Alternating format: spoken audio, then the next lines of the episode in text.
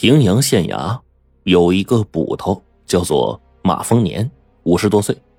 几十年来啊，凭着敏锐的头脑和一身好功夫，破获了无数的案件，尽到了保一方百姓平安的职责，在平阳县也是有不错的口碑的。可是最近的一段时间，马丰年是吃不好睡不稳，头上的白头发也多了不少。原因啊。是最近一个月来呢，平阳县接连发生了五起命案，先后十人死于非命，这是多年来平阳县发生的最严重的连环命案。更叫马丰年头疼的是，他到现在没有一点凶手的线索，甚至连凶手的作案目的都不知道。一个多月前，县衙接到报案，说仁和当铺的掌柜的李旺失踪了，当时。马丰年以为可能是李旺树大招风，被土匪给劫走了，想敲他一笔赎金。可是几天过去了，一点消息也没有。紧接着就得到了李旺被害的消息。就这样，一起失踪案就变成了人命案。后来呢，马丰年带着几个捕快赶到了案发现场，却被眼前的凄惨场景给震惊了。地上躺着两个尸体。衣服都是被撕扯的破破烂烂的，身上血肉模糊，到处都是伤，而且大部分的伤痕好像还是被牙齿给咬的。虽然两个人衣服都被撕烂了，可还是能够辨认得出，一个人身上穿的绫罗绸缎，而另一个人身上穿的却是补丁摞着补丁的粗麻布料，一看就是乞丐的打扮。马丰年呢，凑上去仔细看，认出来。那个穿着绫罗绸缎的，正是几天前失踪的仁和当铺的掌柜李旺。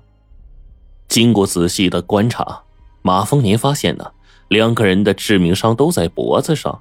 不同的是呢，那个乞丐是被咬死的，而李旺却是被一剑刺穿喉咙死的。奇怪的是什么呢？李旺的手里还紧握着半个馒头。嘴里还含着满满一口尚未咽下的馒头。仵作经过验尸，对马丰年说：“这两个人死之前至少都三天没吃过东西了。”这个时候啊，在马丰年的脑海里浮现出了惊心动魄的一个画面：两个饥肠辘辘的人为了争夺一个馒头而互相撕咬残杀，最终一个人被另一个人用牙齿给活活咬死。而当胜利者狼吞虎咽的时候，却被人从背后一剑刺穿喉咙。马丰年这么一想，不禁打了个寒颤。他判断，杀人者采用如此残忍的手法，必定是和两人有着深仇大恨。但是李旺怎么会和一个乞丐扯在一起呢？又同时死在这儿呢？马丰年觉得，要破案，首先就要弄清这个乞丐的身份。于是，马丰年就让人在县城四处张贴这个寻人告示，并且把那个乞丐的尸体啊摆在这个县衙门口，让人辨认。当天下午就有人来认尸体了，而来的人也是一个乞丐。据这个乞丐讲啊，死了的这个乞丐跟他是同乡，两个人的家乡啊闹灾荒了，才结伴一路乞讨来到了平阳县。他们到这儿还不到十天。就在四天前的晚上，他们正打算在一个门楼下睡觉的时候，突然面前出现了一个蒙面人。这蒙面人手持宝剑，眼放寒光，在两人的身上扫了扫，然后伸手就抓起了身体更强壮的那个乞丐，飞身离去了。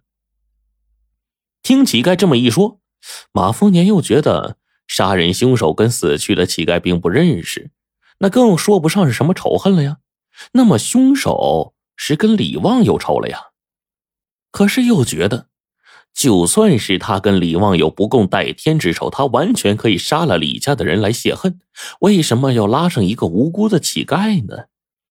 马丰年想来想去，脑子里怎么也理不出一点头绪来。不料啊，就在这个马丰年在为李旺的案子头疼伤神的时候，又有人来衙门报案了。这次报案的是永丰粮行的少东家，说他父亲在前一天夜里失踪了，连同床而眠的母亲也没有察觉丈夫是怎么失踪的。由此可见，作案者是一个武艺高强之人。六天之后，马丰年所担心的事儿啊，终于还是发生了。有人在城东的一个空屋子里发现两具尸体，其中一具是永丰粮行的掌柜的。马丰年带人呢，急急就赶到现场，发现跟上次李旺被害的场景几乎一样。与永丰粮行掌柜的死在一起的是一个身体比较壮实的乞丐，而这次呀，被咬破喉咙的是永丰粮行掌柜的，乞丐是被刺穿了喉咙，而他手里也是拿了一个没吃完的馒头。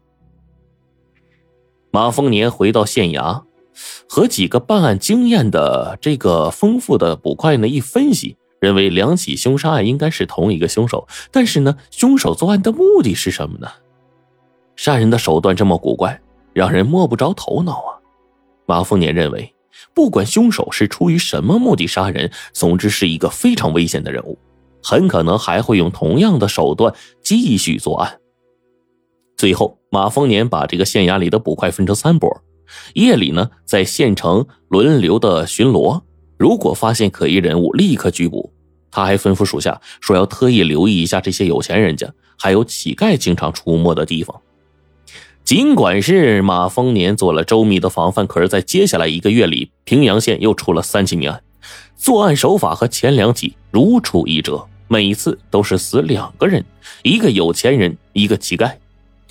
如今的平阳县呢，已经被那个杀手弄得是人心惶惶，因为每次作案发现现场都会有一个吃剩下的馒头，所以人们就把这个杀手称之为“馒头杀手”。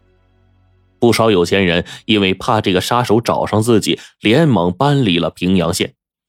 平时呢，街上随处可见的乞丐啊，现在都难觅踪影了。这些天来，马丰年如同在火里煎熬啊。一方面是因为案子没有线索而焦急，另外一方面呢，每天还要被知县杜德贵教训啊训斥一番。哎呀呵，而且这几起命案呢，已经惊动了知府大人，并派人下来过问。让杜德贵赶紧破案。杜德贵是一个不学无术、靠花钱买来的知县，他对破案是一窍不通。但是施权势、耍官威，那是十分唠叨。为了不再遭受这个知府大人的责怪呢，保住脑瓜顶上这个乌纱帽，他呀就不停的给马丰年施压。这天早上，马丰年正在屋里坐着，闭目思索案情。他已经想到了一个十分冒险的捉拿凶手的计划。就在这个时候，外面传来急促的脚步声，一个捕快赶紧就跑了进来。马丰年已经猜到发生什么事儿了，没等人开口呢，先就问道：“又是谁失踪了呀？”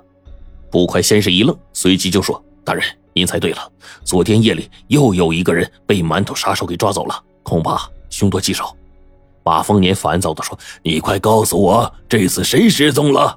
捕快说：“呃，这这这次失踪的是四方酒楼的老板王峰王掌柜。”